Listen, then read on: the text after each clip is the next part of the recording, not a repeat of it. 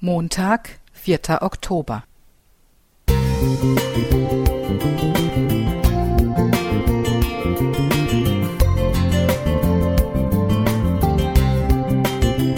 Ein kleiner Lichtblick für den Tag.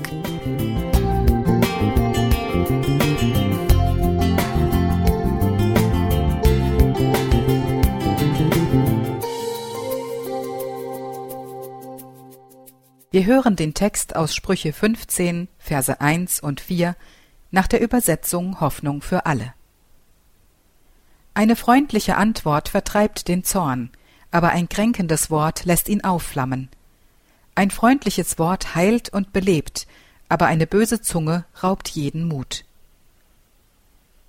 Ein berühmter Maler erhielt den Auftrag, ein Gemälde von Alexander dem Großen anzufertigen. Dabei ergab sich für den Künstler jedoch ein Problem. Alexander, der siegreiche Feldherr, hatte als Folge einer Stichverletzung eine hässliche Narbe auf der Stirn. Was soll ich machen? überlegte der Maler. Wenn die Narbe auf dem Gemälde zu erkennen ist, entstelle ich das Porträt. Lasse ich sie jedoch weg, entspricht das Gemälde nicht mehr der Wirklichkeit. Doch dann fiel dem Künstler eine Lösung ein, wie er das Bild gestalten könnte.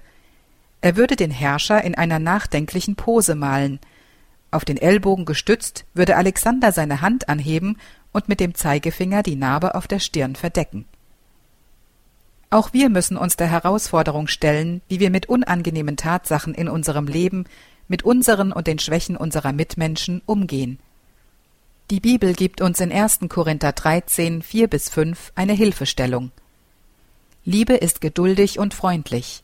Sie ist nicht verbissen, sie prahlt nicht und schaut nicht auf andere herab. Liebe verletzt nicht den Anstand und sucht nicht den eigenen Vorteil, sie lässt sich nicht reizen und ist nicht nachtragend. Hoffnung für alle. Wer wirklich liebt, zieht die Schwäche des Nächsten nicht ins Rampenlicht der Öffentlichkeit. Er wird auch nicht jede Äußerung des anderen kommentieren und Dritten mitteilen.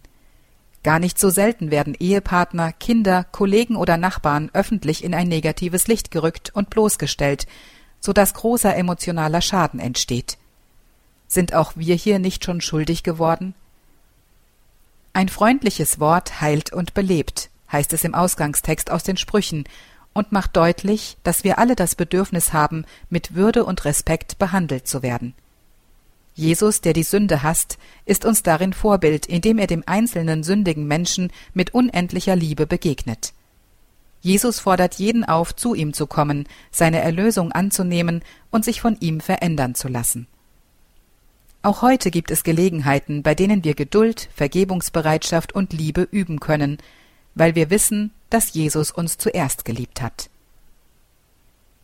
Dagmar Heck Musik